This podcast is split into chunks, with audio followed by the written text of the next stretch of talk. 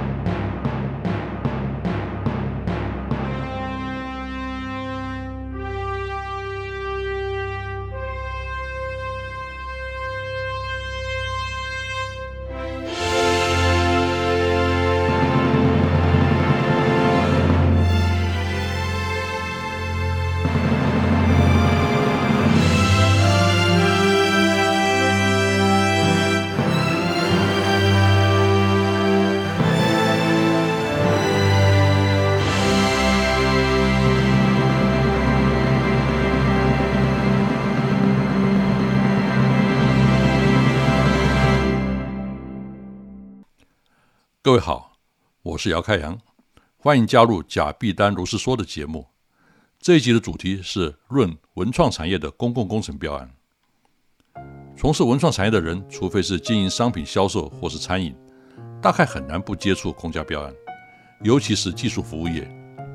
但许多创业的年轻人呢，因为没有社会经验，弄不清楚水深，不敢去碰标案，这非常的可惜。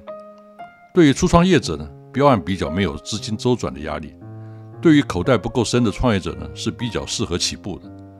而且透过标案可以磨练产品的竞争力，避免必走自争的盲点。尤其近来台湾也像大陆一样国进民退，政府的公共工程投资超过民间，从民间获得业务机会的比例呢越来越少。所以参与标案对于文创产业的经营者是值得考虑的。当然，许多人。对于台湾公共工程标案的刻板印象呢，不是没有原因的。每天从媒体看到的呢，都是弊案，好像充满了猫腻，甚至黑白两道、刀光剑影、酒色财气。这其中部分是事实，部分是误解，而且有一些是有对应办法的。我在海峡两岸从事公共工程标案已经超过二十年，有一些经验呢可以来分享。当然，这是从我的角度，或许您有不同的看法。也可以来分享。为什么要有标案的制度呢？因为标案的经费是来自于国家预算，而国家预算是来自于纳税人的钱，所以不是政府或承办单位自己关起门来就可以决定的，而必须透过一套机制，防止私相收受甚至贪渎。因此，标案的主要目的就是防弊，而竞争是防弊的有效手段。所以，维持公平竞争的机制呢？就成为政府采购法的基本精神。不仅政府公部门有招标的机制，民间企业如果是上市公司，由于投资者是社会大众，所以同样有类似投标的机制，还有严格的关系企业交易法，并不是老板爱给谁做就给谁做。但是法规定是一回事，执行呢又是另外一回事。许多标案的弊端呢，不是法规有问题，而是人的问题。有些是知法犯法，有些是承办人员曲解法令，或是因为没有经验，自己违法了而不自知。表面上标案从公告开始，但是在能够成为可公告的标案之前呢，一定有人做出标案的内容，包括设计和规格，这就有学问了。由于公部门的承办单位未必有这个专业，所以往往会找外力来协助，而外部单位呢，当然不可能做白工。一定会想办法在标案内埋藏对自己有利的方向，在投标的时候呢，胜算就比较大。这种做法的专业术语呢，称为绑标。我们常讲不要钱的最贵，男性投标都知道这句话的意思。招标单位在前期想省钱，找了外部的人来做功德，结果呢，就是无法得到对自己最有利的方案。正确的方式应该是先开一个前期规划标。做出全部的设计，并产生投标的规格，然后规划的公司不得投工程建制标。其实政府采购法呢是有这个精神的，但是招标单位常常不遵守，或是找来一家小 PCM 公司随便做做，然后这家公司又隐身于后续工程标的团队之中，让这个精神名存实亡。招标内容制定之后呢，就是公告。在从前呢，公告也是有花样的。承办人员往往贴在单位公告墙的角落或是背面，甚至贴一天就撕下来。有内线的人呢，在公告之前就知道，早已开始准备；不知情的人呢，连公告都看不到。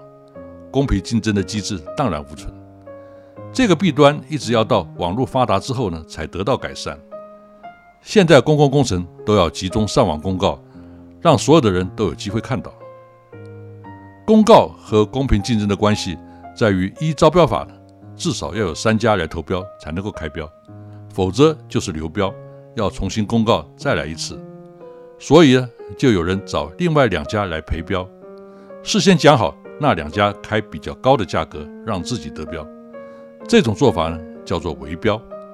当然这是有代价的，无论是后卸还是分包工程，但这些都是违法的。要围标，必须三家都是自己人。如果多出一家不是自己可以控制的，就可能阴沟里翻船。这就是为什么公告会贴到墙后面的原因了。由于从公告到投标，依现行规定至少需要两周。事实上呢，要做出一个还可以看的投标方案，两周是远远不够的。所以，凡是设定两周期限的，就可能有猫腻。这表示有人早在几个月前就开始准备，两周只是符合规定的下限，让对手无法提出良好方案的陷阱。许多公司看到这个呢，就不会来投，认为早已经被人绑了。虽然表面上没有不合法，但人为因素就干扰了公平竞争的机制。如果你硬要来投呢，没有人可以阻止你，只不过你可能会遭遇到极不公平的待遇。我就曾经碰过这个事情。我参与某个团队竞标某管两亿五千万的多媒体系统工程，那件事后来发展成为一个大弊案，缠讼达二十年。以后有机会再说，这边呢就暂时不表。我们公司自己的第一次投标呢，也碰到问题。那是大约在二零零四年左右的一个场馆的三 D 电影片制作。我们投标进去，却被推荐说是因为没有付当年的缴税单，所以资格不符，不能投标。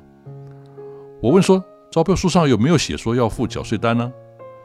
承办单位语带讥讽地说：“你们是第一次投标吗？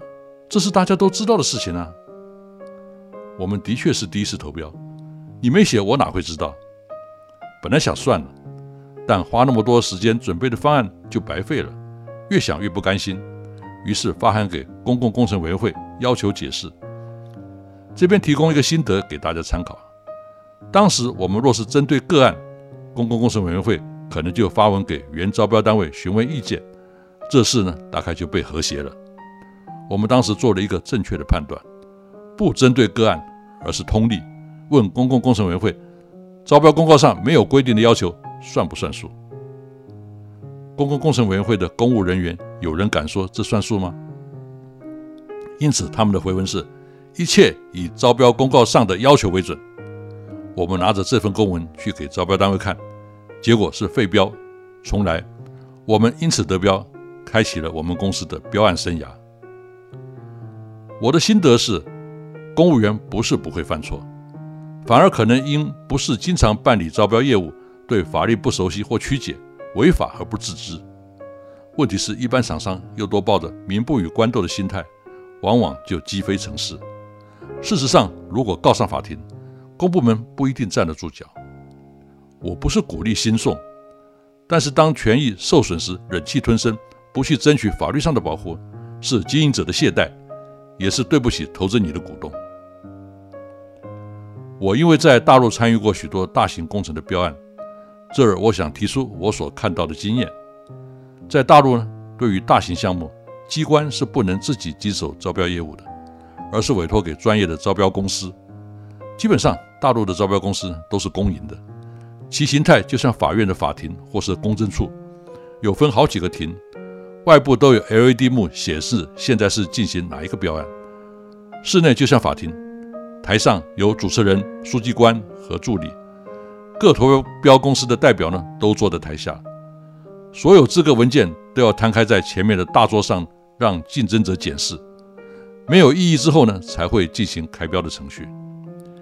由于招标公司天天都在办理同样的业务，所以对于法律规定呢滚瓜烂熟，而且在现场各竞争公司实目所示，也防止了黑箱作业的可能。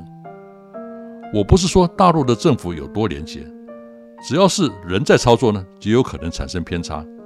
但这种方式呢，倒是值得我们参考。传统的标案呢，是出最低价者得标，也就是所谓的价格标。投这种标最重要的是报价。问题是，除非规格已经开得很明确，否则每一家对成本的解读呢，是会有很大的出入的。有标准也会变成没标准。但若是规格开得很明确，又变成直厂，也就是指定某家厂牌的规格，这是公然的绑标，也是违法的。投价格标虽然比较简单。但投标人要十分的小心，有人报价少写了个零，只有人家十分之一的价格，当然是由他得标了。但这时候呢，就面对两难：做了可能造成极大的损失，甚至让公司倒闭；但绕跑呢，就要被没收押标金。价格标还有一个大问题，就是造成低价竞争，最后只好偷工减料，品质不良，反而更加浪费。所以呢，又有所谓的最有利标。也就是不完全以价格为准，还要配合设计方案以及其他的考量。这种考量不像价格有明确的标准，必须有人来判断。于是就有评审委员会的产生。标案评审呢，也不是单位自己乱请，而是必须从人才库中抽选，大部分都是大学老师。你要问大学老师真的有这方面的专业吗？这个问题呢，我也不方便回答，你自己去想。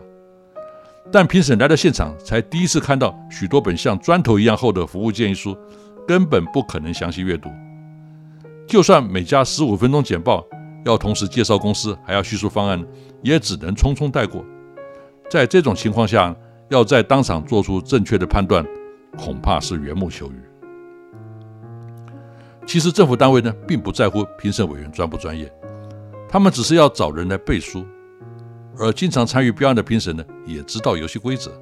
一来先问单位有没有中意的人选，久而久之呢，就成了一种生态结构。但若真的出问题呢，评委其实是逃不掉责任的，有可能被抓进去关很多年。堂堂教授斯文扫地，连退休金都没了。相较于区区几千元的出席费呢，显然不对等。所以现在的评审呢，也学会了自保。在会议中会出具不同意见书，以留下证据。像我前面讲的那个缠讼了二十年的大弊案呢，有一个评委就是拒绝背书，甚至现场被压迫到哭泣，调查局得到证实，因而脱罪的。文创产业相关的标案呢，还有一个很大的争议点，那就是经常会看到招标公告上写着“未得标厂商所提出之服务建议书方案，其权利无偿归招标单位所有”。这被很多人批评是霸王条款。最让人不能忍受的是，每次标案都是得第二名，然后看到最后做出来的都是你的设计，却一毛钱也拿不到。这不但公然剽窃智慧财产权呢，还可能是违宪的。依据宪法精神，没有对价关系就没有权利义务关系。我只不过是来投个标，怎么我的资产就变成了你的资产？这完全不符合现代民主国家的法律观念。我们的政府采购法真的是这么定的吗？事实上，这又是公务人员曲解法令所造成的结果。根据政府采购法第二章第十六条规定，前项经评选达一定分数或名次之未获选厂商所提出之设计图或服务建议书，机关得依需要给予合理报酬后，取得授权或取得全部或部分权利。在和文创产业更相关的。文化艺术采购法第十一条第二款也明文规定，前项未得标厂商所提出之服务建议书，机关得依实际需要，经厂商同意，给予合理费用后，取得其著作财产权之授权，或取得部分或全部著作财产权。请注意四个关键词：得一实际需要，经厂商同意，给予合理费用和授权。意思是你可以不同意，不接受。不授权，没有人可以强迫你。但招标单位的承办员呢，却把得改成需，并把同意付费、授权都取消，才变成霸王条款。这样的招标公告呢，只要有人告上法院呢，肯定废标。有人批评这个霸王条款好像共产党一样，擅自充公别人的财产。事实上呢，现在的共产党呢也不是这样了。我参加过许多大陆的标案是有付设计费的，招标单位因此合法取得所有方案的权利之后呢，再由专人汇整成新的方案。当然，设计费的多寡是否和付出对等，每家公司的看法不同。但愿者上钩，若觉得不划算呢，你就不要来投，来投就表示同意，不能开完标之后反悔。我们常批评大陆不重视智慧财产权，但台湾很少听过标案有付设计费的吧？请问谁重视制裁权？会这么做的原因呢？是投标没有一家的方案是完美无缺的，哪怕是第一名的得标方案，其他的厂商的方案呢，也一定有可用之处。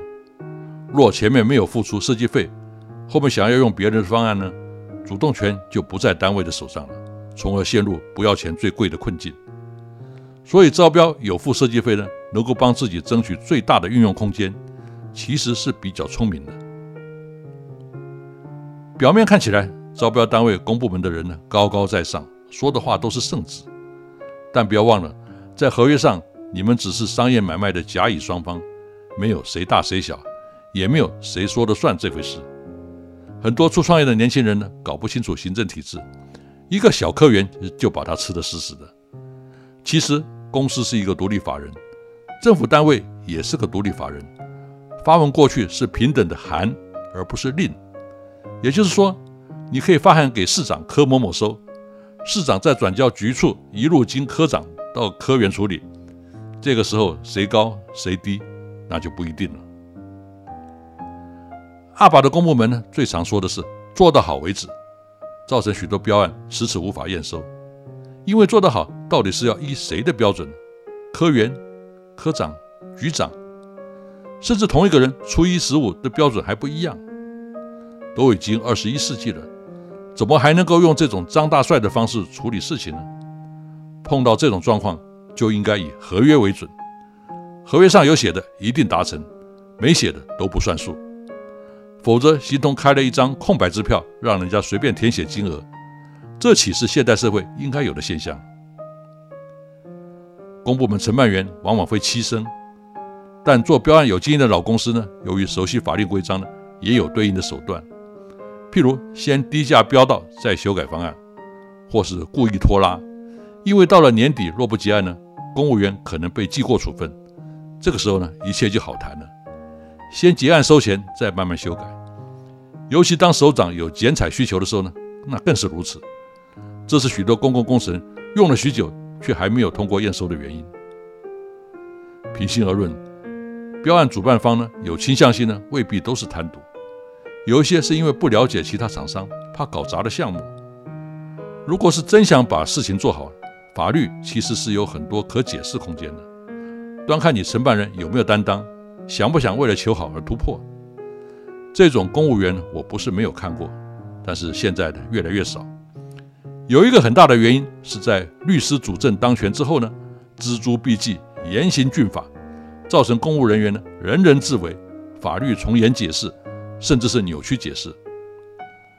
最了解标案需求的其实是单位本身，但主事者宁可置身事外，丢给评审去决议，而评审呢也不愿意承担责任，委由集体决策，最后是谁也不负责，得标者往往是莫名其妙的厂商。